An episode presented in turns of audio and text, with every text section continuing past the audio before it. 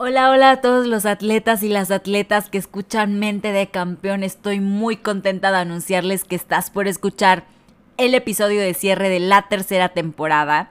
La verdad es que desde que yo hice el podcast lo estructuré para que las temporadas duraran nueve episodios. Este está durando 16 episodios, lo cual prácticamente hice dos temporadas en una. Pero pues en realidad este, toda esta temporada ha sido un curita enorme para mi corazón. La verdad es que me ha ayudado muchísimo a mantenerme enfocada, motivada, ocupada en cosas que amo y que me apasionan, como es el crear, el redactar, porque yo lo, yo lo redacto, lo pienso, busco a los atletas, lo edito, lo subo, todo, ¿verdad? Eh, por ahí obviamente el diseño es lo que me ayudan muchísimo y estoy muy agradecida de haber encontrado a alguien tan profesional en esa parte en la parte del diseño del post y de las stories, pero lo demás me mantiene sumamente feliz porque es algo que amo hacer que estoy muy contenta de compartir contenido de valor con ustedes. Sin embargo, siempre es sano un descanso y pues al final de cuentas me lo estoy dando. No va a ser tan largo, en realidad no va a pasar de los dos meses. No les quiero dar una fecha exacta para no comprometerme también, ¿no? Y quedar y no quedar bien porque me voy a dar estas semanas no nada más de, de descanso y de vacaciones, etcétera, no, sino para replantear hacia dónde va con el podcast, va a tener nuevo contenido, va a tener nuevos atletas, vamos a cambiar obviamente el diseño de la imagen, eso ya lo estamos trabajando, pero pues al final de cuentas siempre mejorar, ¿no? La ley de, de del progreso y, siempre, siempre, siempre nos vamos a mantener mejorando y estoy bien contenta del contenido que se hizo en esta, en esta temporada. De hecho, les dejo por tarea, de tarea que revisen los episodios anteriores de esta temporada y de las otras dos. Siempre que los escuchas en diferentes momentos de tu vida te dejan nuevos aprendizajes.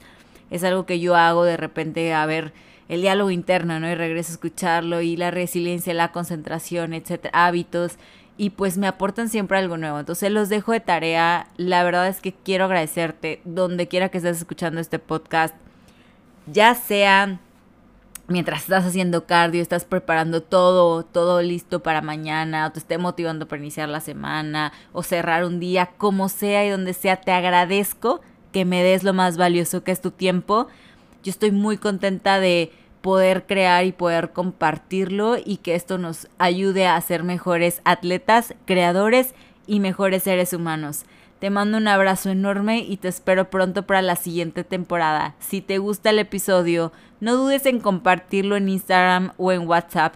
Y si lo haces, no olvides taguearme en Instagram como Araceli M. Muguel. En verdad estoy muy contenta, muy agradecida. Te dejo con una gran entrevista con un atleta increíble y que además yo fluí demasiado, aprendí y sobre todo me entregué toda porque yo sabía que este era el último episodio, ¿no? Entonces espero que te guste, te mando un abrazo enorme y nos vemos pronto. Bye. Campeón. Un campeón es resiliente, disciplinado y comprometido. Una persona con fuerza de voluntad y hábitos inquebrantables toma decisiones inteligentes, cómo se alimenta, cómo invierte su tiempo y de quiénes se rodea. Creo firmemente que todos y todas podemos ser campeones, así que platicaré con los mejores atletas de México para motivarnos, desaprender y aprender con ellos. Estoy convencida que las características que desarrolla un campeón se pueden trasladar a nuestras vidas para ser mejores emprendedores, atletas, creadores y mejores seres humanos. Construye junto conmigo una mente de campeón. Yo soy Araceli Moguel, host de Mente de Campeón, un podcast de Café Sangre Azul. ¿Alguna vez has visto a alguien en el gimnasio cargar mucho peso en deadlift, press de pecho o back squat? Seguramente al verlo te has preguntado qué hay que hacer, entrenar, comer o qué pensamientos pasan por la mente de estos atletas. Bueno, pues estamos a punto de descubrirlo en este nuevo episodio de Mente de Campeón. Te doy la bienvenida al mundo del powerlifting. Este deporte consiste en levantar el mayor peso posible mediante tres movimientos básicos. El peso muerto, la sentadilla y el press de banca. Cada uno de estos movimientos desafía diferentes grupos musculares, exigiendo una combinación única de técnica, fuerza y concentración. Aquí se combinan la barra, la fuerza y la determinación para lograr levantamientos espectaculares y superar tus propios récords. Como en cualquier deporte también hay mitos y malentendidos que rodean al powerlifting y en esta entrevista vamos a adentrarnos uno a uno. Hoy tengo el privilegio de conocer a un verdadero atleta de esta disciplina, quien ha demostrado con su trayectoria que el poder de la perseverancia puede llevar a conquistar metas inimaginables. Originario de la ciudad de Irapuato, nació el 10 de enero de 1998 y comenzó su camino en el levantamiento de potencia mientras estudiaba medicina.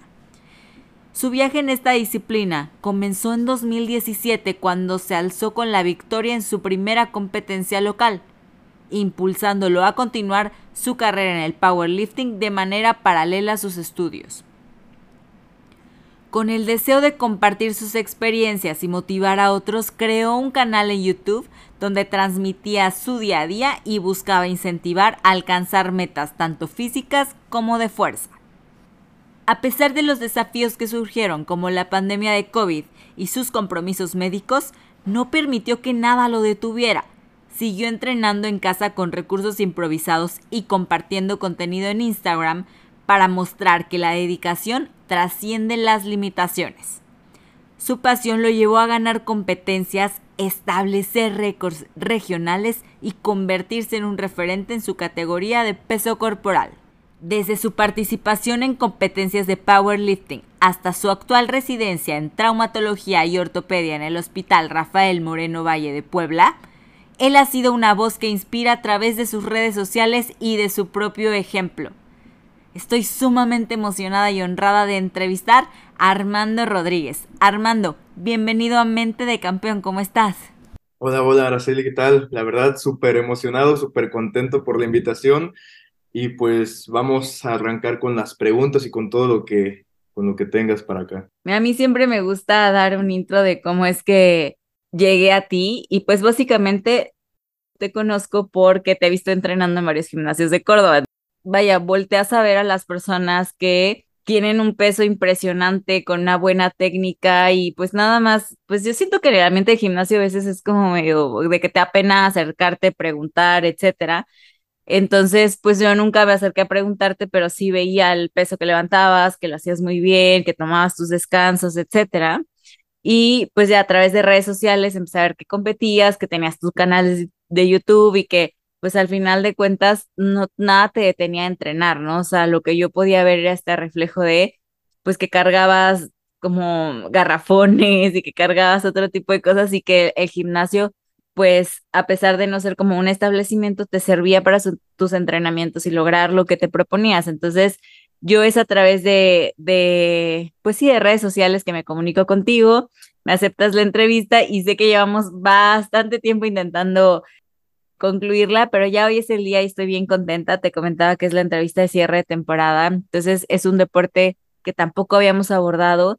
Y pues bueno, vámonos también de lo general a lo particular. A todos los atletas me encanta preguntarles y saber un poquito del cómo llegaron a descubrir que ese deporte sería el que pues se iban a dedicar, el que iban a competir, etcétera, y que ahora están trascendiendo. Entonces me gustaría saber eso, de que cómo lo descubriste y pues de paso, que, pues, ¿qué es lo que te motivó también a la par estudiar medicina? Pues sí, de hecho, entre qué es lo que me motivó a estudiar medicina, qué es lo que me motivó a empezar lo que es el powerlifting, es gracioso porque ni siquiera llegué a ni a uno ni otro por el propio deseo de que quería hacerlos, ¿no? Yo no quería estudiar medicina y ni siquiera conocía lo que era este deporte. Entonces, pues, eh, al final de cuentas, yo en su principio con lo que fue la carrera, yo quería estudiar nutrición yo, de hecho, ya desde la preparatoria me gustaba leer sobre nutrición, sobre el fitness, sobre los, el levantamiento de potencia. Ahí empecé a encontrar, porque nunca me, me gustaba la idea de yo entrenar, ir al gimnasio y que me pusiera algo, un instructor. Siempre pues quería que el mérito fuera totalmente mío. Entonces leía libros de anatomía, libros de entrenamiento deportivo, libros, eh, otros que eran en inglés sobre el levantamiento de potencias, pero como tal no sabía que era pues un deporte. Entonces yo mismo me empezaba a planificar mis entrenamientos, yo mismo empecé a empecé a estudiar sobre nutrición, los macronutrientes, las calorías de mantenimiento, la tasa metabólica basal, demás. Yo todo me lo empecé a hacer desde la preparatoria, me empecé a entrenar, empecé a progresar y llegó un momento en el que inclusive las personas a mi alrededor se me acercaron, querían ayuda, inclusive pues la verdad empecé a generar ahí dinero y eso es lo que me dijo, oye, pues esto me gusta, me gusta el fitness, me gusta este ambiente, quiero estudiar nutrición. Por parte de mi familia no tenía nada de apoyo con lo que era esa, esa carrera. Yo estaba muy, muy adentrado a estudiarlo, me llevaron a lo que fue pues la Universidad de, de Veracruz. Yo sí me gustó y también este, lo pensé en quizás sí entrar ahí, pero como tal, el clima y demás, no sé, al final de cuentas pasaron muchas cosas que yo ya no, no quise como que seguir con esa idea, ¿no? Entonces, la única opción que tenía ahí es que iba a tener el apoyo por parte de mi abuelo para estudiar eh, ya la carrera por fuera, si entraba a lo que era medicina. Entonces, mi mamá es médica, ella cree que su hijo estudiara medicina y yo iba a tener el apoyo por mi abuelo, ¿no? Al final de cuentas, ya platicando con mis amigos y demás, ellos me comentaban lo mismo, de que al final de cuentas medicina es muy amplio, hay muchas ramas, te puedes al final de cuentas ir hacia aquello que más te apasiona, algo relacionado con el fitness, este, por ejemplo, medicina deportiva y demás. Y dije, bueno, vamos a darle una oportunidad.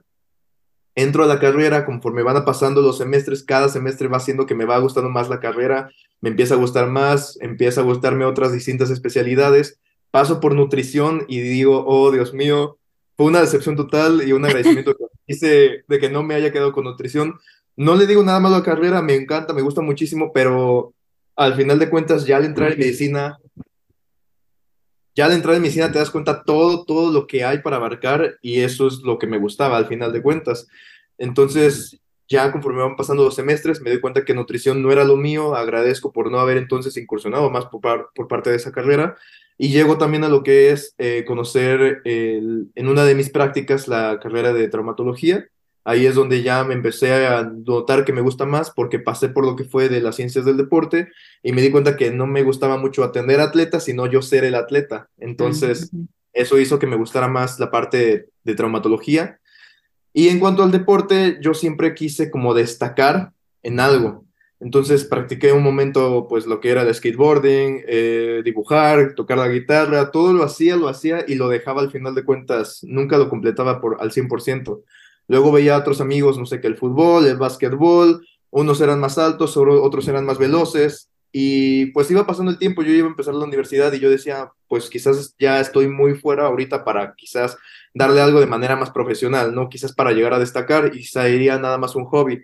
Entonces yo pues seguía entrenando, yo seguía haciendo mis programaciones, mi nutrición y todo, iba progresando en el gimnasio, era de los que más cargaban ahí y una persona me agrega en Facebook, nos empezamos a hacer amigos y me comenta de una competencia local que va a haber en Guadalajara. Entonces le digo, bueno, está bien, me parece súper padre, vamos a darle. Yo nada más por experiencia, yo no esperaba nada de esa competencia. Se hace la competencia y para mi sorpresa, pues gano termino en el primer lugar igual y digo, oye, esto me gusta, me gustó el hecho de que cuando te colocan tu primer medalla, la observas y creo que es una sensación que hace que te vuelvas adicto a, esa misma sensación, el hecho de subirte a tarima, el ver que todo tu trabajo pues valió la pena y tener algo que lo represente en ese momento que es la medalla, para mí me impulsó a acercarme y, a, y conocer más de lo que era este deporte. Entonces, a partir de ahí yo dejé de lado estético, entre comillas, porque yo empecé al gimnasio por mera estética, dejé lo estético y me empecé a centrar ahora sí puramente en lo que era la fuerza. Yo ya no me sentía mal con mi físico, me sentía muy cómodo con él y entonces empezamos a progresar más. Pues bueno, esa fue a, manera de resumen, la manera en la que empecé por las dos cosas. Oye, es una historia como súper particular porque pues regularmente te vas, o sea, como te dices, te asesoras, pero pues por lo que entiendo es una persona muy curiosa, ¿no?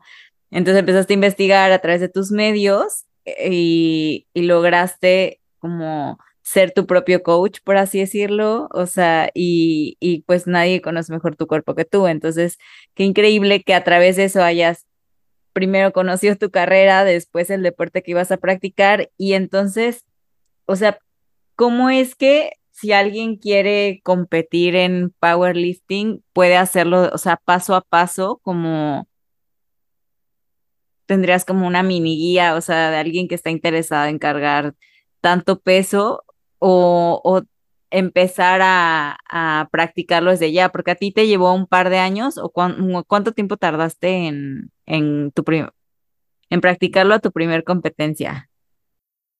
Para yo llegar a mi primer competencia, yo empecé en el gimnasio cuando tenía 15 años. Ah, ok. y ya mi primera competencia la hice teniendo yo creo que como entre 18 y 19 años. Yo creo que le pongo más a los 19 años tenía. Ok. Este, entonces yo lo que le recomendaría a las personas que están ahorita iniciando en este deporte y quieren acercarse a su primera competencia, sí o sí es que lean. Hay que leer, hay que aprender también, no simplemente pues quiero hacer esto por, por mero motivo, porque quiero experimentar, ¿no? O sea, hay que leer, hay que aprender, hay que saber la técnica y sobre todo acercarse a profesionales dentro del área, porque si no, de esa manera es la que viene. Y afortunadamente yo no he tenido más que dos lesiones hasta en todo este tiempo. Ahorita pues estoy completamente normal, pero siento que sí repercutió gran parte de mí, el que me gustó antes que nada, antes de empezar a hacer algo, leer sobre eso, experimentarlo poco a poco y ahora sí, ya que está bien sustentada la técnica y demás, empezar a implementarlo, ¿sale? Entonces, para llegar a una competencia hay que conocer el deporte, qué se necesita. Si ahorita quieres hacerlo por mera experiencia, igual es algo que recomendaría, porque a muchos igual hay que notar antes si eso es lo que les gusta. Y ya que sí ves que es algo que te apasiona, pues ahora sí, conocer del deporte, empezar a entrenar, tener un plan, porque sin un plan, pues no vas a llegar a, a conseguir buenos resultados. Entonces es lo más importante eso, el plan. Oye, tú, le, o sea, leerte, ¿te refieres a libros literal o te metías a páginas en Google, YouTube tal vez? O, no, sí, eran, eran libros de nutrición, libros de, te digo, uno era The Complete Guide for Technique, Training and Competition de Powerlifting, se me olvidó ahorita el nombre del autor, pero en ese es donde empecé a, entender más sobre el deporte de la fuerza, de los descansos, de que no hace falta este, que te estés muriendo a cada rato por, este, al día siguiente y demás, la técnica, los tiempos, las repeticiones que hay que hacer, y en cuanto a nutrición, también por eso yo bajé lo que aún yo creo que es el, el, manual, así como el que el pedestal también de muchos nutriólogos, este, que sería el, la guía, ¿cómo se llama esta? Mm, el manual del sistema, eh, del, sistema mexicano de alimentos equivalentes, que ahí pues ya te vienen todos los alimentos aquí mexicanos y te vienen pues todas las verduras, todo, eh, ya dividido por este, grupos, todos los carbohidratos, los lípidos, las grasas, las proteínas, cuando son proteínas más, gras, este, más magras y cuando no, y te vienen todos los productos, ¿no? Que pollo, que chuleta, que bla, bla, que si está frito, si está en crudo, eh, el arroz y demás. Entonces yo con ese este, sistema y después de haber obviamente leído e indagado sobre lo que era la nutrición, los macronutrientes, sacar por medio de las fórmulas, la más típica que yo utilizo y que creo que igual usan muchos es la de Harris Benedict. Entonces, este, con eso ya sacaba mi metabolismo basal. Entonces, algo que me gustaba mucho a mí para practicar también es que todas las semanas estaba cambiando mi dieta. Entonces la volví a hacer desde el principio, volví a sacar mis macronutrientes y experimentaba y siempre tenía mi día libre, entre comillas, pero al final de cuentas que era libre, era simplemente, al final sí cumplía mis macronutrientes y sí cumplía mis calorías, entonces no era libre del todo. Pero yo cuando comencé a hacer esto de la nutrición, me alejé completamente de los refrescos, me alejé completamente de los chocolates, mi dieta era completamente limpia, era tan adicto a esto que llegaba a llevar, eh, incluso llevaba mi báscula a los restaurantes. Llevaba mi báscula a los restaurantes, lo que pedía lo agarraba, lo pesaba, lo anotaba y ya en mi casa sacaba los macronutrientes y lo que me faltaba decía, ah, bueno, está bien, puedo utilizar, no sé, eh, un plátano, un, no sé, 30 gramos de pollo, me falta aquí, 60 mililitros de leche, una cucharada de crema de cacahuate. Entonces todo lo, lo iba anotando y lo medía. Entonces por eso es que comento también esto, o sea, no puedes esperar conseguir algo si no lo estás midiendo, no, no tienes un plan. Entonces aquello que estás midiendo sí lo puedes modificar. Entonces así, de esa manera aprendí más sobre los alimentos, ya llegué a un punto en el que ya agarraba algo, ah, sí, aquí hay tantos gramos de carbohidratos, tantas calorías y demás. Ahorita ya se me olvidó porque ya estoy más relax en este ambiente, ya no estoy tan, tan adicto con ese, con ese modo, ya como de todo, pero sí en ese momento, pues así es como le hacía. Ah, eso te iba a preguntar, porque hablas como en el pasado, entonces antes eras como, o sea, existe esta obsesión de alguna forma por, porque era lo de if it fit your macros, algo así, ¿no? Ándale. Ajá, ajá, sí me recuerdo. Yo también estaba medio, pero no, no tanto como tú.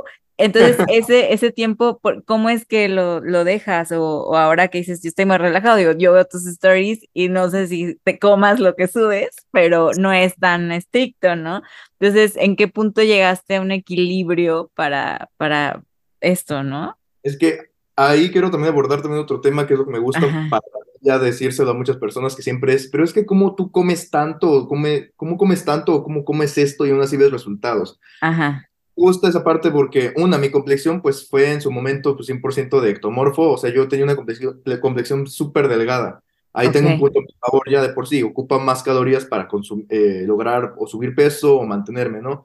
Y otro punto a mi favor es el hecho de que en su principio también, cuando comencé en la preparatoria, mi, mi objetivo principal, como te comenté, era lo estético, entonces quería ganar músculo. Entonces casi siempre me enfoqué en dietas para tener un superávit calórico y pasé de 57 kilos a 80 y tantos, ¿no? Entonces eso me hizo también a generar pues más masa muscular y la más masa muscular también supone que necesitas más calorías para lograr mantener esa masa muscular. Entonces ahorita calorías para mantenerme, te lo puedo asegurar que están más o menos entre 3.200 a 3.500 calorías.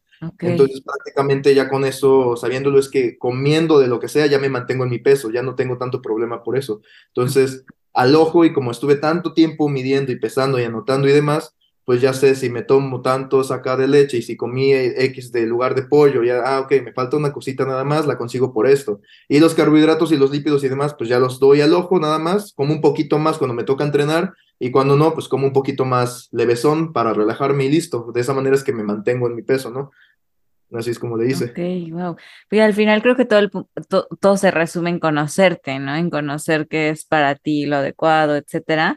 Me sorprende porque siento que ya ay, me voy a, escuchar súper señora, pero, o sea, en estos tiempos ya nadie lee, o sea, entonces, como que todo es investigado, entonces, qué padre, te felicito porque hayas hecho eso, y, y pues así es como llegas a conocer al final de cuentas tus requerimientos, y bueno, abordando el tema del powerlifting, porque es, un, es algo que, que también me gustaría como indagar y realmente desmitificar ciertos aspectos que a veces rodean este deporte, hay muchos mitos, o sea, alrededor de este, te decía, porque al final de cuentas, pues tú, uno, me gustaría saber dónde se practica, o sea, en un, en un gimnasio convencional, hay lugares específicos, etcétera, em, pero yo sí he visto algunos eh, powerlifters en el gym, y bueno, me gustaría saber si tú tienes idea de cuáles son los tres, por ejemplo, mitos como más grandes que, que existen alrededor de este deporte y si los podemos desmitificar o Sí, claro.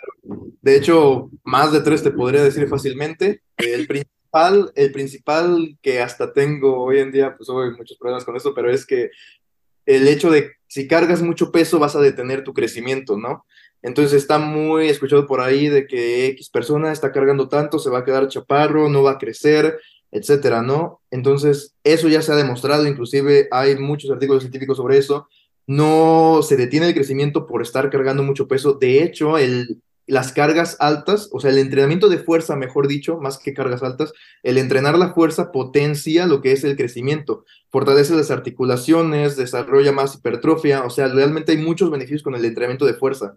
Es por eso que yo inclusive hasta las personas mayores se lo recomendaría, pero todo está claramente en la técnica y en, en llevar un buen seguimiento porque entonces ya podemos ver el otro lado de la moneda. Si tú me pones a un chavo que está entrenando fuerza, pero el vato está sobreexigiéndose, no está consiguiendo el descanso suficiente, está sobreentrenando, su alimentación es deficiente, obviamente ahí pues íbamos a ver una caída en lo que podría él crecer posiblemente, pero ya no es tanto como tal por el entrenamiento de fuerza pues, per se, por sí solo, sino por que está bajo en la nutrición, o sea, tiene un déficit este, calórico, no está descansando bien, su cuerpo no se está recuperando, y no solamente ya no será con el crecimiento, sino también con las lesiones que podría llegar ahí, ¿no? Entonces esa también sería otra, otro, mito, es que el cargar pesado te va a llevar a lesionarte. Entonces, eso lo hemos escuchado muchas veces y realmente, sea, o sea, hay inclusive estudios en los que se ve que el deporte en el que más lesiones hay es el fútbol, soccer.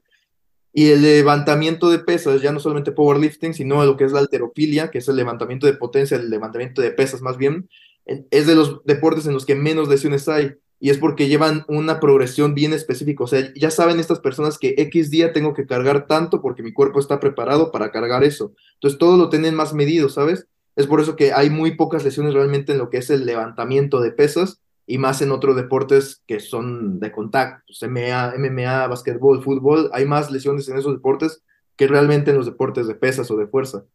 Ok, mira, aquí en el primero, que es de, ¿te refieres a crecer de estatura? O sea, o, ah, ok, ajá, porque sí, justo, sí, pero no es una cierta edad, por ejemplo, o bueno, yo lo he escuchado muy de, antes de los 18, si tú levantas peso, no creces, o sea, eso es un mito.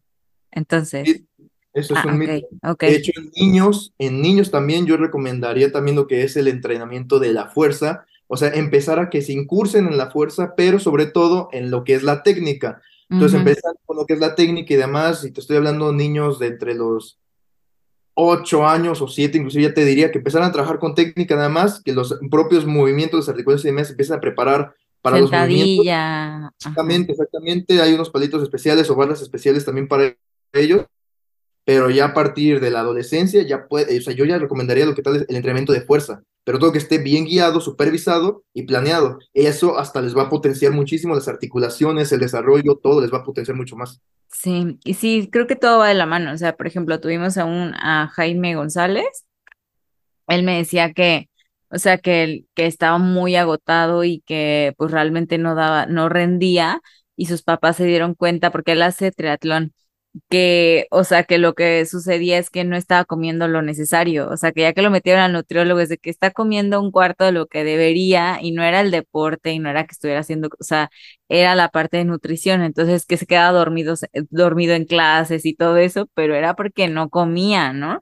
Eh, lo suficiente, entonces ahorita, pues, em, entendemos que son varias eh, variables, este, y no nada más eh, abarca el de que es que está levantando mucho peso, porque regularmente se le echa la culpa a eso. Y sí, o sea, realmente también eh, tengo amigos que están en el gimnasio y vienen lesionados, pero de fútbol, o sea, que se fueron de calceben o cosas así, y, y de ahí realmente es donde surgen las lesiones, no per se en el gimnasio, ¿no? Entonces, creo que es un mito bien importante. ¿Tendrás algún par más o un, con uno extra? Sí, sí. Otro que me gusta, y de hecho me lo acabaron de mencionar este, mis propios compañeros, es este, no sé si has observado el tipo de press banca que hacen los de powerlifting con un arco lumbar más pronunciado. Ay, yo no, nunca lo voy a entender. Yo ah. no puedo ver tus videos, o sea, le doy skip de que no, no, no puedo. O sea, sé que si te lastimarías no lo subirías, pero me da miedo. ¿Por qué hacen eso del arco? Es que realmente el arco lumbar creen que te vas a lesionar la columna y de hecho se me hace algo como que muy lógico, no sé por qué lo comentan, solamente porque ven la columna ampliando la curvatura, ¿no? Pero realmente ni siquiera las cargas, o sea, ya viéndolo biomecánicamente, las cargas ni siquiera están cayendo a la columna como tal. Todo va y recae completamente en lo que es el pectoral y las articulaciones, entonces la fuerza va transmitida de esa manera. Al final de cuentas, lo que sí puede llegar a dañar más es cuando se aconseja a las personas que hagan el press banca y pegan toda, toda, toda la espalda completamente al banco. Eso sí es algo completamente no funcional y hay más riesgo de lesión.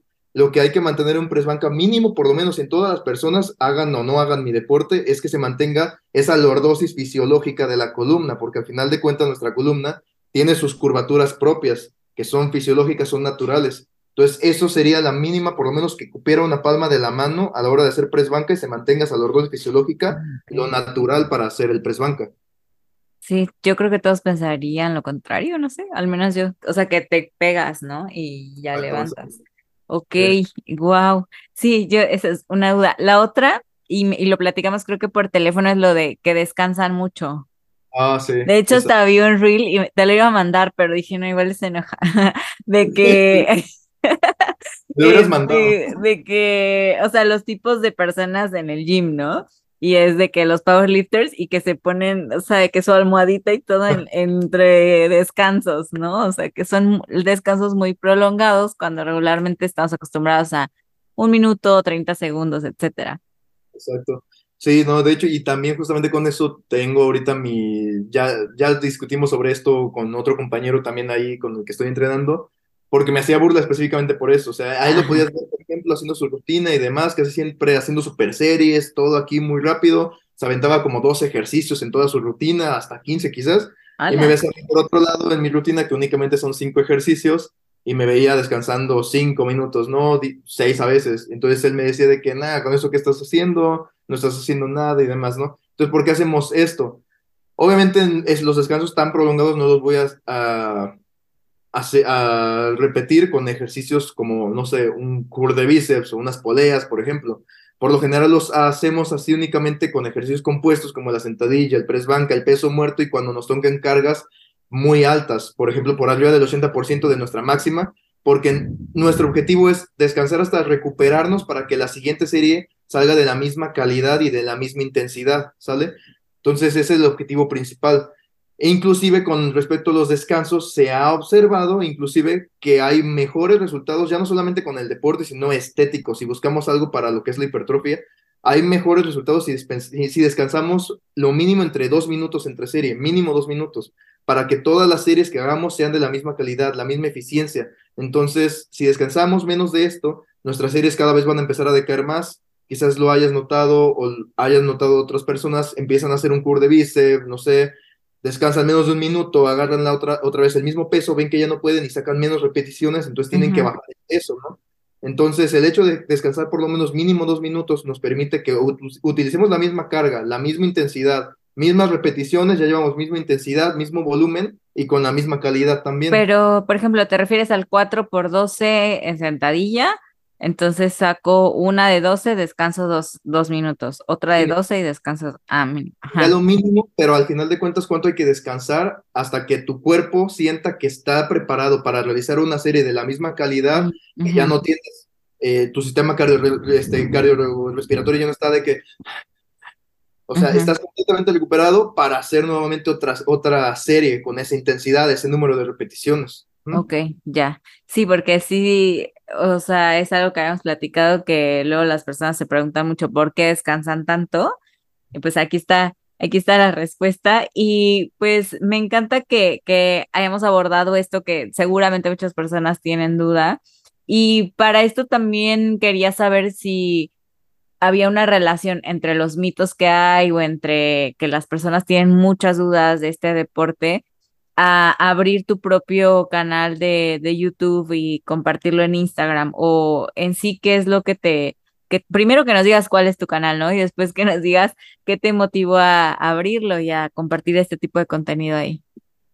Ok, pues bueno, tanto mm, todas mis redes sociales son iguales, o sea, de Instagram, YouTube, todo es eh, mi nombre que opté, por así decirlo, mi otro nombre, que es Art Fitness. Entonces, este es dos al principio y dos y una R y luego la palabra fitness. La única razón por la que tiene dos As al principio es para que combinara con las dos S de fitness del final. Ok, ajá, Justo te iba a preguntar, ¿por qué eso? Y aparte que yo, en lugar de grabarme los nombres de las personas, me grabo su user de Instagram. Entonces yo hago mi lista siempre de, pues es como decreto, no sé, o sea, como que así, como que decreto que voy a entrevistar a esos atletas, ¿no? Entonces tú estabas en mis listas, has, estado siempre, y yo te ponía así, ah, y eso me iba, te lo juro que hasta que te agregué a WhatsApp y vi tu nombre, supe cómo te llamabas, pero era porque decía, ah, ah, ah.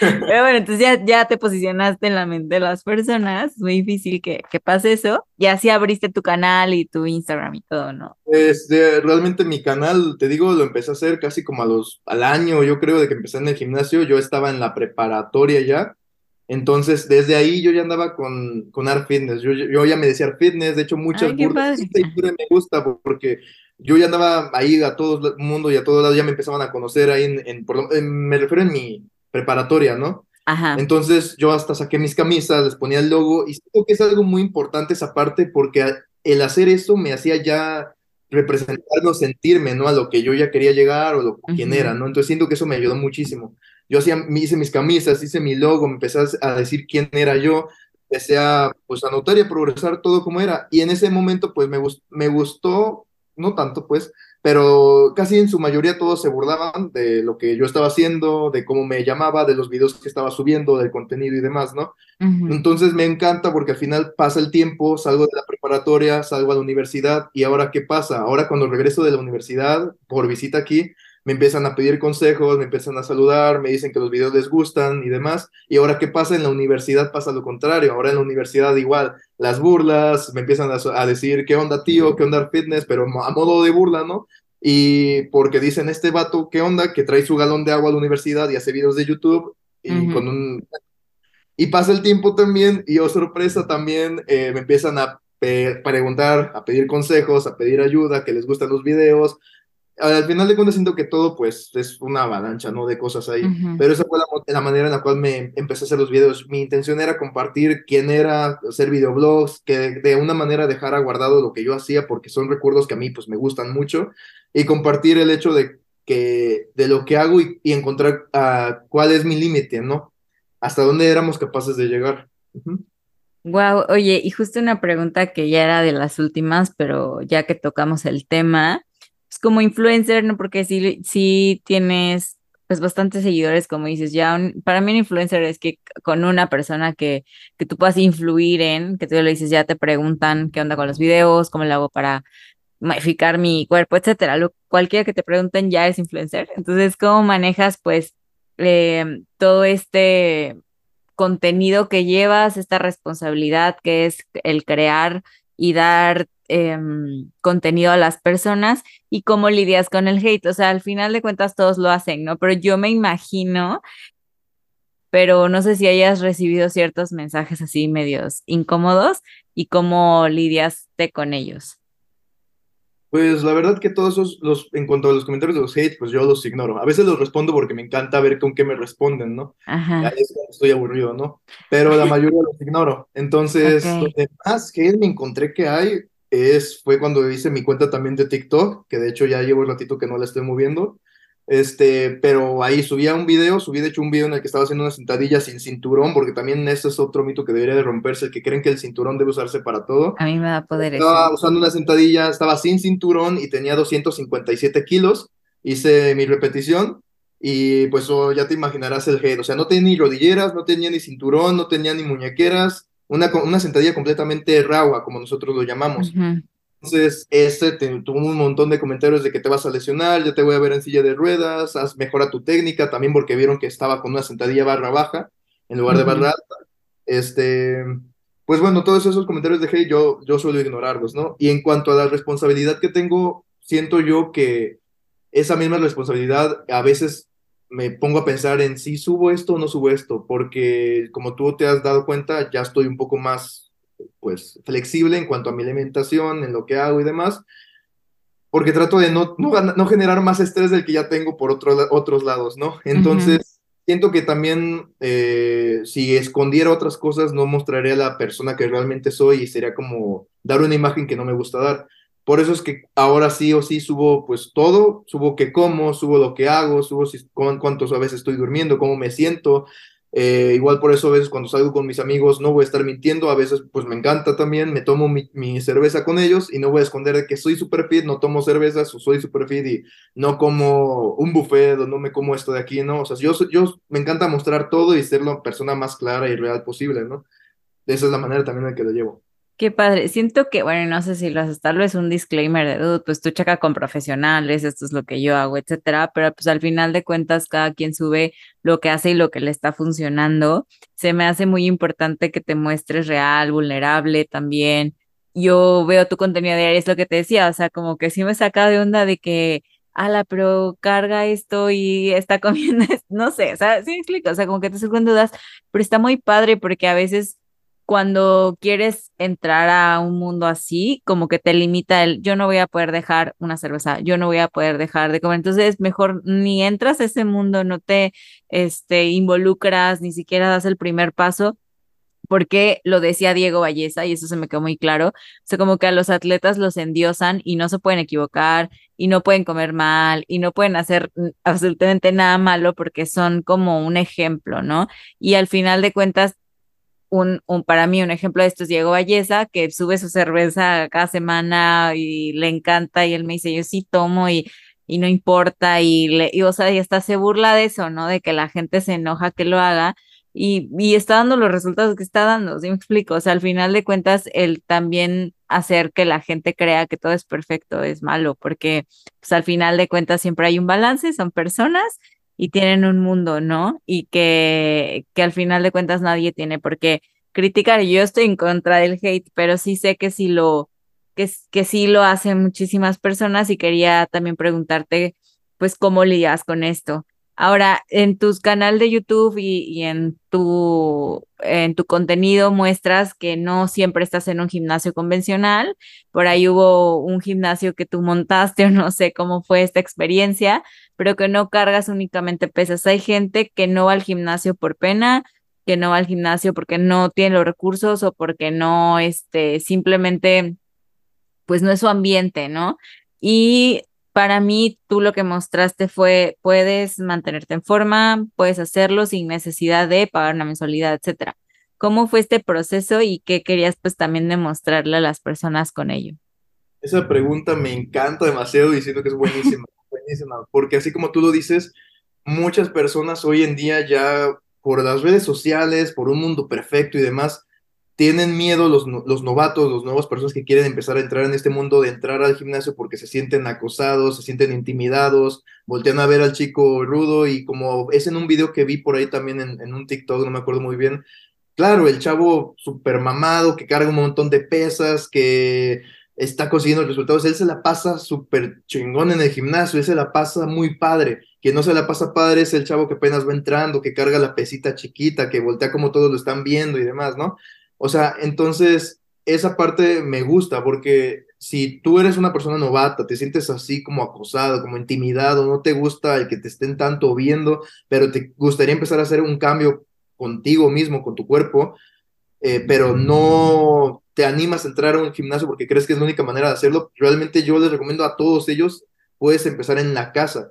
Y en la casa hay un montón de posibilidades, o sea, y más siendo novato, porque siendo novato cualquier estímulo novedoso va a ser suficiente para empezar a ver resultados.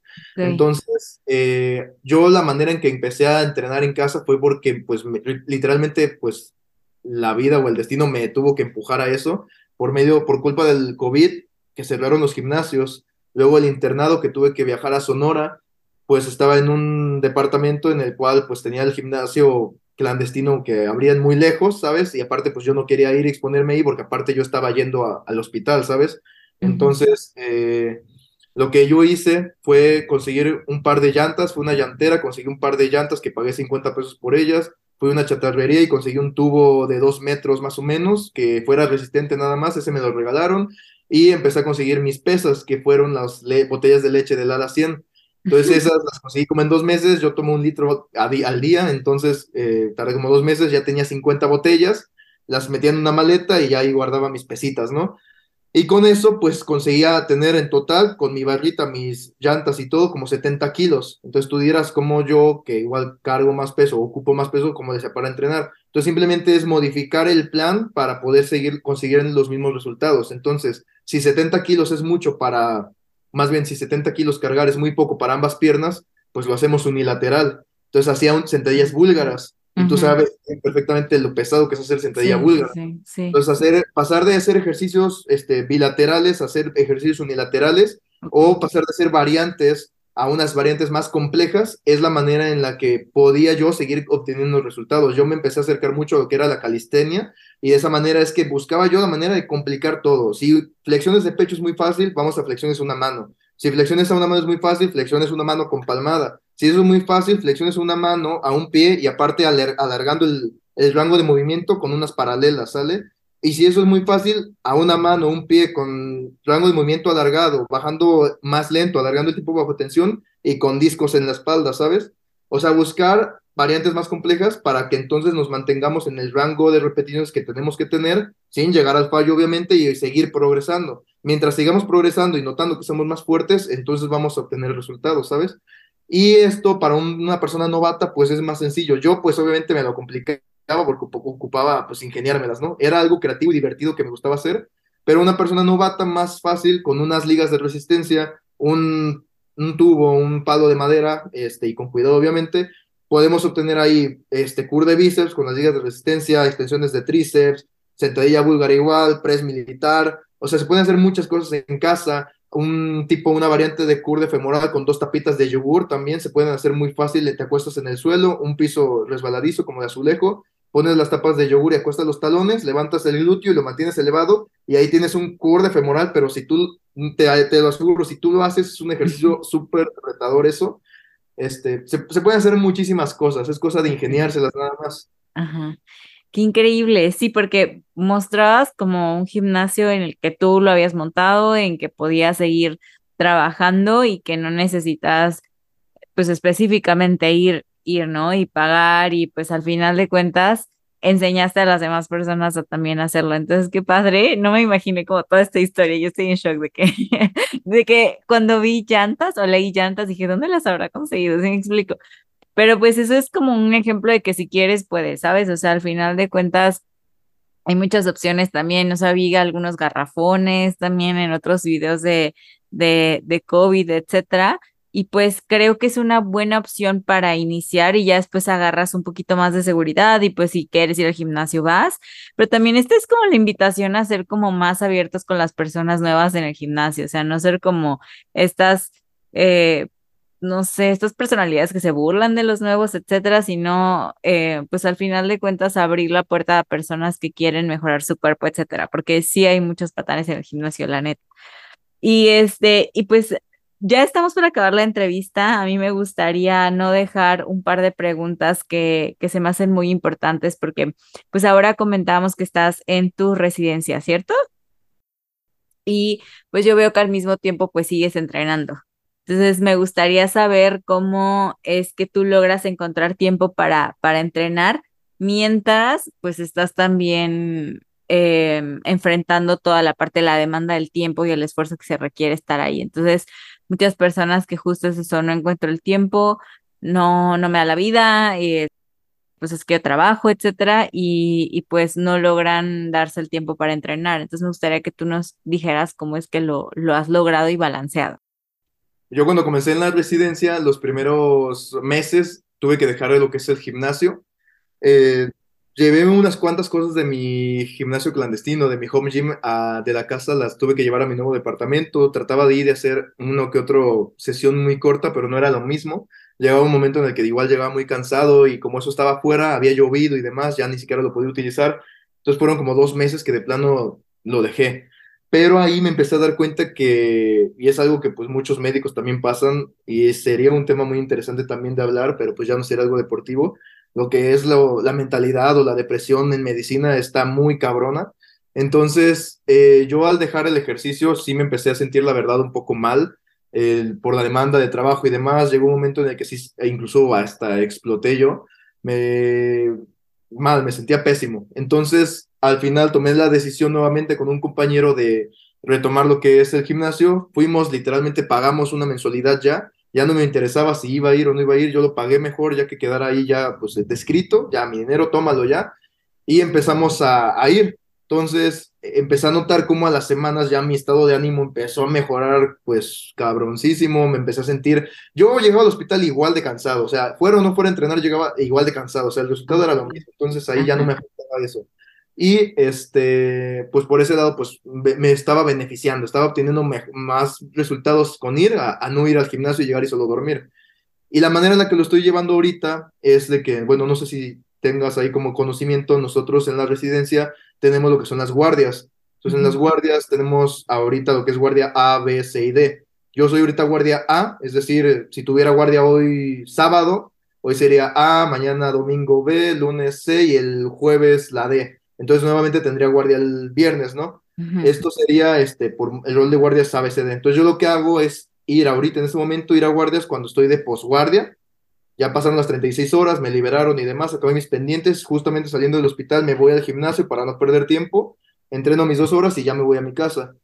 Y el otro día que entreno es cuando estoy de preguardia, que es cuando, pues un día obviamente antes de la guardia, ¿no? Ya salgo un poquito más temprano ese día y estoy un poco más descansado también este, acabo mis pendientes y voy un poquito más temprano al gimnasio, pero también igual, tan pronto salgo del hospital, me voy al gimnasio, entreno y me voy para no perder tiempo. Igual son las dos horas. Y ya los únicos dos días que no entreno son los días que estoy de pre-preguardia, porque nos andan ahorita haciendo quedarnos como de apoyo en urgencias, y ya sale uno como a las ocho y media o nueve, y pues no, se me hace ya muy pesado eso. Y en guardia, pues obviamente es imposible ir a entrenar ahí. Sí, o sea, de siete días a la semana entrenas como... Trato de entrenar tres y si no, dos nada más. Y con eso. ¿Sí? Y eso, o sea, a ti, a ti que estás acostumbrado a entrenar como más seguido, como dices, bueno, al menos lo estoy haciendo, me estoy dando el tiempo. te va para arriba, pero ya de manera psicológica, ¿no? O sea, estás bien, todo, todo bien. O sea, como lo has, has, has asimilado que no puedes entrenar como estabas acostumbrado. Pues es que la manera, ahorita estoy tranquilo porque sé que no voy a competir, eso es una. Otra, como le comento a un compañero de residencia que todavía no se anima a entrenar, le digo, no necesitas más que dos días, hasta con dos días de entrenamiento y con ir al gimnasio de la semana puedes obtener buenos resultados. Este, por eso es que personas que aunque digan que tengan una alta demanda de trabajo, que yo voy de lunes a sábado, que salgo de aquí a acá, no, no necesitas ni te estamos pidiendo que vayas cinco, cuatro o seis días a la semana. La rutina perfecta para ti va a ser aquella que se ajuste a tu estilo de vida. Y realmente si para ti dos días es suficiente, mientras estructures bien tu programa, vas a obtener resultados. Entonces no es nada más ir para mantenerte. Yo inclusive estoy consciente y sé y estoy notando pues que estoy obteniendo ganancias de fuerza todavía. Entonces, este, todo está pues simplemente en la, en la planificación. De esos dos días lo que hago es que ambos días son de cuerpo completo. Entonces, al final de cuentas, la semana, pues cada grupo pues fue trabajado con una frecuencia 2, ¿sabes? Entonces, ah, si llego a entrenar tres días, pues inclusive tuve una frecuencia 3. Entonces, por eso aún así, pues logro tener resultados, me siento bien conmigo y me gusta porque aparte, pues descanso más también. Y es parte muy importante del descanso para también ver resultados. Qué bonito, sí, sí, sí, tienes razón. Justo, no lo había pensado así, pero entrevisté a, a Swimmer Pepe, que es, va a competir en los CrossFit Games y al final, ah, no, los CrossFit Games, en los Gay Games, Guadalajara. Y él decía, es que sabes que a veces en una, no sé, una persona godín como yo, ¿no? De lunes a viernes, que hay alguien que diga, es que neta no hay tiempo porque trabajo, etcétera. Decía, a ver, viernes, sábado y domingo punto. O sea, ve aquí unos tres días, o sea, y lo mismo, no te estamos pidiendo que vayas de lunes a viernes, o sea, de que ve cuando acabas tu trabajo el viernes, sábado, entrenas domingo y con eso, o sea, tu cuerpo te lo va a agradecer, vas a cumplir los requerimientos, te va a tener energía y te enfocas en tu trabajo los demás días. Entonces, que lo vuelva a escuchar de, otro atleta está bien padre porque no es como este cuadra, esta persona cuadrada de que no, tengo que entrenar todos los días tantas horas y si no, mejor no hago nada. Entonces, qué bonito que, que lo hayas medido así. Yo tenía justo esta duda, pues también muy personal. Y ya nada más para terminar, me gustaría que pues nos dijeras cómo ves em, el futuro del powerlifting en México, o sea, ya hablándolo como deporte, los retos que se presentan ahorita, cómo los has sobrellevado también, porque pues hay muchos deportes que están sufriendo ahorita bastantes tipos de, pues, de obstáculos y que cada uno se está superando, pero en específico me gustaría saber cómo está la situación de powerlifting, te ves compitiendo, e, etcétera, y este, y pues también qué, qué hay para ti en el futuro con, con este deporte. Pues bueno, en cuanto al powerlifting en el futuro y demás, ahorita la verdad se me alejé un poquito de, detalles del mismo, porque si no también me hace emocionarme y quererme meter más ahí, pero lo, lo último que yo me quedé es que sí ha habido pláticas ya para meter lo que es el deporte en lo que son las Olimpiadas, ¿sabes? Entonces eso ya es un salto muy alto, muy importante también para, para nuestro deporte. Entonces, ese pues es el primer detallito, que lo que lo ha complicado es que ha habido muchas federaciones. Entonces no hay nada más una única federación de powerlifting, ahorita hay como tres o cuatro creo, tanto en Estados Unidos como en México, y es porque hay personas que pues no, no están muy de acuerdo con ciertas cosas y demás, hay otras eh, federaciones en las que no están muy bien pues checadas en cuanto al dopaje, entonces por eso hay atletas que realmente saben que no van a pasar un dopaje, pues se van a esas federaciones. Entonces el hecho de no unificarnos y que únicamente hubiera una única federación, es lo que hace que nos tardemos tanto para eh, presentarnos en las Olimpiadas. Porque realmente el powerlifting es igual que la alterofilia, es la misma dinámica, tres intentos para cada levantamiento y al final el que tenga el total más alto es el que gana, ¿sale? Y nos dividimos por este, categorías de peso corporal. Eso, y lo otro era... ¿Qué otra pregunta era? Pues qué retos, ajá, qué retos se enfrentan en México, pero justo me lo acabas de decir, ¿no? Que no hay una estandarización de, de pues de las premiaciones, etcétera. Y qué bonito que también nos diste como este, porque no lo dije, nada más me fui a los mitos, pero este deporte, bueno, como comenté al inicio, es deadlift, eh, back squat, ¿sí? O, y, ay, se me fue. Press de, press, ¿no? Press de pecho, ajá. Entonces, en, en estos se dividen por categorías de peso y tienes hasta tres levantamientos como para ya el que, el que más cargue o el que sí. Está muy padre porque, haz de cuenta, están tanto, se dividen en categorías de mujeres y de hombres. Ajá. Las categorías son distintas, no me sé muy bien las de mujeres, pero las de hombres están desde menos 64, menos 74, menos 83, que es mi categoría, menos 93, menos 105, más de 120 y menos de 120 kilos. Ala. Entonces, está padre esta dinámica porque tienes tres intentos para cada levantamiento, un total de Ujú. nueve intentos. Entonces tienes que elegir bien tus levantamientos porque si te vas muy pesado desde el principio, puede que falles el segundo intento y demás, ¿no? También si, es- si empiezas a fallar, pues puede que tengas un rival que esté casi a la par tuya y hay veces en las que los ganadores se, se dan nada más por 500 gramos de peso, un disquito de punto 250 gramos por lado. Son los discos este, fraccionales, se llaman. Ujú. Entonces hay que estar ahí checando, le sacas tu levantamiento, te vas a la tarima, ves cuánto pidió el otro competidor, dices, ah, sale, entonces yo voy a pedir esto, vas rápido a, a los que están ahí con los discos y demás, y le dices, no, ¿sabes qué? Súbeme 500 gramos para ganar, ¿no? Y hay veces en las que hay un empate, si hay un empate, ahora se hace la definitiva por el peso corporal. Entonces, si X persona levantó 650 kilos de total, tú también 650, pero tú pesaste 82.300 gramos y el otro 82.350 gramos, tú te vas como ganador porque fuiste más fuerte al final de cuentas, por pesar menos, ¿sabes? Ah, Por tener menos levantaste lo mismo que él, entonces por eso tú eres más fuerte y ahí ganas. Y el absoluto, ese me encanta mucho porque el absoluto es el que siempre yo voy, ¿sabes? El absoluto es ser literalmente el que levantó más, porque se hace una fórmula que en, ahorita que tenemos es la fórmula de la, los good, good, good, ajá, good lift points, ajá, good lift points. Entonces esa es una, esa es una fórmula entre el peso que levantaste más el peso corporal del atleta. Entonces ahí ya, ya no es nada más tu categoría, es entre todas las categorías. Y si eres el absoluto, significa que al final de cuentas, tú por lo que levantaste y tu peso corporal fuiste más fuerte que los 74, que los 93, que los de menos 120 o los de más de 120 kilos. Entonces el ganar el absoluto para mí es muy importante porque significa que ahora sí fuiste el más fuerte de toda la competencia, no solo tu categoría. Wow.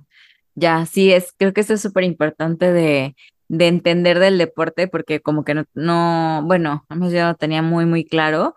Y entonces ya una vez que, que obtienes este, este premio, ¿es algo que no está tan regulado en México o algo así? O sea, de que no están, no están las Olimpiadas aún, pero que se está, están en proceso de, ¿no? Ajá, ok. Esa es la lucha que quieren ahorita, que, que trate de llegar este deporte a las Olimpiadas. El otro problema ahí, pues obviamente es el, es el apoyo económico, pero es como cualquier otro deporte. Entonces aquí, Sí. pues hay este, sacar lo que es el Panamericano. De hecho, hubo una ocasión en la que yo, por haber ganado el Nacional, pues tenía la opción de poder ir al Panamericano. Pero pues por la carrera, el dinero también que generaba el- el- los aviones Ajá. y demás, pues la verdad yo dije, no, pues no, no me lo voy a aventar. Pero pues sí, sí está muy padre todo eso, pero pues tú te lo tienes que costear todo, todavía aún. No me digas, o sea que al final de cuentas, aunque hayas ganado y todo esto, queda aún esta, esta parte del apoyo. Sí, muchos, muchos deportes ahorita están pues justo con este tema y pues esperemos, esperemos que, que suceda y que al final se, sea, se logre que puedan llegar a acuerdos en el que ya puedan meter este deporte en las Olimpiadas. Y pues mi- fíjate que al leer tu semblanza mencionaste que este, tú te identificas con la frase, veo que te propones muchas cosas en la vida, pero nada más las piensas, más, nos la, más no las haces. Me gustaría saber cómo aplicas este lema o esta frase en tu vida cotidiana. Ah, esa frase me encanta mucho y este, va, te va a parecer quizás gracioso no sé el hecho de dónde la conseguí, porque no crees que es una frase pues inspiracional o algo que encuentras en Go o que lo dijo X profeta o no sé, ¿no? Esa frase la conseguí cuando yo fui a un viaje con mi familia a Veracruz. Entonces, en eso, en el puerto había una de estas personas que pues muchas veces te, te transan y mienten o van como para sacar dinero con lo que dicen, ¿no? Pero yo me acerqué como chavillo, estaba una boda de personas y él estaba agarrándoles de la mano y les decía algo, no sé, de que tú, tu esposo, que no sé qué, y así, ¿no? Y como que uno desatinaba, ¿no? Cuando llegó aquí, yo me acerqué y dije, ah, pues a ver qué me dice este vato, ¿no? Se acerca a mí, me agarra la mano y se me pone eh, y me mira a los ojos y me empieza a decir, justamente me dijo esa frase, veo que te propones muchas cosas en la vida, pero nada más las piensas, más no las haces. Yo me quedé ahí como que medio en shock, eh, empecé a creer que era como una tontería, pero luego me empecé a, a reflexionar, a usar esa frase conmigo de por qué me la dijo, por qué tenía que estar yo aquí en este momento, por qué me agarró la mano y me lo, y me lo comentó. Y ahí pues me empecé a recordar también, como te comentaba al principio, o sea, yo hacía patineta y lo dejé, yo empecé a dibujar y lo dejé, tocaba guitarra y lo dejé. Entonces empecé a darme cuenta de que por qué todo lo que hago lo estoy dejando, por qué no me enfoco literalmente en algo. Entonces a partir de ahí, esa frase, cuando empecé al gimnasio, me la repetía muchas veces entonces eso hizo también que la disciplina la llevara desde la preparatoria. Yo sabía que salía de clases y me tenía que ir a entrenar, estuviera o no cansado, iba o no a salir, tenía que ir a entrenar, porque ya no iba a dejar que ah, si algo me lo estoy proponiendo, lo fuera a dejar atrás. Entonces es la manera en la que la, la uso. Por eso mismo ahorita con las residencias lo mismo, o sea, las cosas importantes para mí y que sé que van a tener un beneficio y exactamente a futuro, pues las quiero, no me voy a enfocar nada más en una cosa porque a final de cuentas mi mundo no es nada más la medicina y mi mundo no es nada más el deporte, pero me importa mucho mi deporte y la medicina como mis amigos, como para dejar a mis amigos a un lado y dejar a una que otra salida con ellos, o me importa mucho en mi deporte como enfocarme solo en la medicina y dejar el ejercicio, ¿no? Y dejar y botar toda la toalla por lo que tantos años he estado trabajando o pues no cumplir mi carrera, salirme de la residencia por ir a competencias y irme a emborrachar con mis amigos, ¿no? Entonces trato nada más de ir a la par con ambas cosas, aunque quizás el, el avance o el camino no sea tan rápido como sería si me enfocara en una nada más, pero ir a la par y, y tratar de llevar lo que más me importa, no dejarlo nada más. Qué padre, qué random cómo encontraste esa frase, pero sí, al final de cuentas tiene razón, o sea, es mucho en qué estás haciendo para lograr tus metas, ¿no? También, y, y que día a día, pues tú logres este balance que es bien importante. Creo que a veces somos muy absolutistas de una cosa u otra, o solamente saca una, o sea, logra una cosa en la vida cuando al final de cuentas, pues se trata de todo, de, de nutrirnos de todas maneras. Me gusta mucho lo que dices con tus amigos porque también tiene mucho que ver pues cómo te nutres de manera sentimental, etcétera, y pues me encanta que hayas logrado encontrarlo en este momento, que estés en un punto de tu vida donde pues se nota equilibrio, donde sabes que hay unos sacrificios por otros y igual eventualmente pues ya vas a encontrar la manera seguramente de entrenar más días y dedicarte más a lo que te gusta, pero pues qué bonito que, que podamos eh, escuchar este tipo de, de testimonios, la verdad, de personas que aman el deporte, que les apasionan, que han logrado y que seguramente van a lograr más cosas en su vida y que al mismo tiempo, pues tienen una carrera profesional y que tienen otro, eh, vaya, ahí el otro lado de la moneda, ¿no? En el que están muchos. Incluso me encantaría que muchas personas que se dedican justo a este rubro de la salud, de la medicina, pues lo escucharan, porque pues sé también muchas historias donde no, o sea, como que te lo venden de, pues sí, es muchos sacrificios, muchas horas y, creo que ven imposible el hecho de ejercitarse y que ven imposible el hecho de darse un tiempo para ellos. Entonces, pues qué padre que seas un ejemplo de ello. Fíjate que a todos los atletas les pregunto una última cosa que es para ti, ¿qué consideras que tiene una mente de campeón? Me gustaría que tú me dijeras, cuando ves a alguien, dices, esa persona tiene mentalidad de campeón. Mm, pues para mí, alguien que tenga mentalidad de campeón, así como lo escuché también en una ocasión, es aquella persona que se cayó mil veces, pero se levantó mil y una vez. Entonces, para mí eso es una mente de campeón. Una persona que no, se deja vencer. Se deja caer y puede caer, eso es normal, pero no por caer no significa que no, no sea un campeón. Si, si cayó, pero se volvió a levantar y sigue por lo que quiere, esa persona sí es un campeón. Fíjate que por ahí vi una frase que decía que no, yo siempre gano, yo voy a ganar y nada más ganar. Y entonces mi mente ya fue como de, ah, entonces no es campeón, porque pues todos, o sea, todas las personas que yo he entrevistado y que han estado aquí, es de, te vas, vas a perder. Diego Belleza dijo, vas a perder más veces de las que vas a ganar. O sea, pero eso es un atleta, ese es un campeón, ¿no? Y entonces es resiliencia, es forjarte. Y siempre en la derrota es cuando aprendes más y llegas muchísimo más fuerte. Entonces, qué bonito que, que tú también lo veas de esta manera. Em, y pues finalmente vamos a, cerrar con unas preguntas rápidas. Son nueve, casi ocho, perdón. Eh, básicamente es lo primero que se te venga a la mente. Entonces, y no puede ser más de una frase ni una palabra. ¿Estás listo? Súper. Bueno, completa la frase. ¿Un campeón es? Alguien que no se deja vencer. El mejor consejo que te han dado. Recuerda quién eres y a qué vas un consejo que es tan malo que debes advertirnos para no hacerlo. No escuches esa voz que te diga no lo hagas o no puedes y aviéntate a hacerlo. Ok. el mejor hábito que tienes. Disciplina. Tu rutina matutina resumida. Me levanto, pongo una música que me motive o un audio motivacional, un buen café y a darle con todo. Buenísimo. Em, ¿Prefieres cardio o pesas? Pesas. Oye, ¿y cardio? Debí omitir esta pregunta, yo sé. este, ¿hacen cardio? ¿Haces cardio? iba a decir algo, pero iba a ser que eso es muy... Nosotros hacemos cardio de otras formas. Ok, ok, me parece. ok. Em, tu ritual antes de un showtime. Antes de una competencia y de un buen levantamiento, a mí me encanta cuando voy con amigos y, tengo ese apoyo, ponerme mis audífonos, poner una de mis canciones mm, ideales o favoritas, centrarme, ponerla justo en el punto en el que va a estar para que cuando me lo quite y escuche mi nombre de Armando Rodríguez a tarima, quitármelo, mis dos golpes al pecho o al aire y agarrar la banda. Eso es muy Buenísimo, padre. Oye, y hablando de música, ¿nos darías una canción que no te puede faltar eh, para entrenar? La vamos a poner en una playlist que se llama Mente Campeón en Spotify. ¡Oh, qué chido!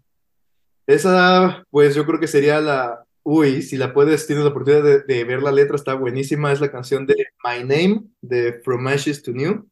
Eso está buenísima. Con esto vamos a cerrar la entrevista. No sé si tengas un mensaje breve que decir para las personas que quieran seguir tu camino, que quieran estudiar medicina y a la par este, no quieran soltar sus hábitos, o alguien que se quiera dedicar al power, a, a powerlifting, perdón. O sea, algún mensaje que quieras dejar de cierre y con esto cerramos esta entrevista. Pues mi único consejo o comentario que quisiera decir es que a todas esas personas busquen aquello que les apasiona, aquello que les gusta y que les llena, aférrense a eso y hagan todo lo posible por conseguirlo, porque es la manera en que al final de cuentas con los años se van a sentir satisfechos con su vida. Entonces encontrar aquello que les llene y les apasiona.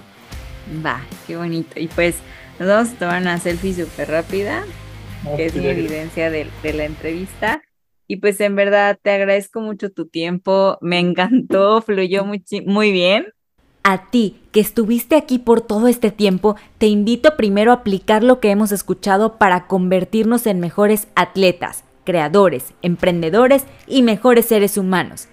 También te invito a que compartas este episodio con alguien que le serviría todo este mensaje me ayuda muchísimo que nos sigas en Spotify y compartas el link del episodio en tus stories en Facebook o en WhatsApp. Si lo haces, no olvides taguearme en Instagram como Araceli M. Moguel. Ahora sí, esta es la motivación que necesitabas para entrenar como Power Ranger. Donde quiera que estés escuchando este podcast, ya sea mientras haces tu cardio, te preparas tu café, tu post-workout o estás poniendo todo en orden para el siguiente día, mil, mil gracias. Gracias por darme lo más valioso que tienes, que es tu tiempo. Yo soy tu host, Araceli Moguel, y esto fue Mente de Campeón, el podcast de Café Sangre Azul.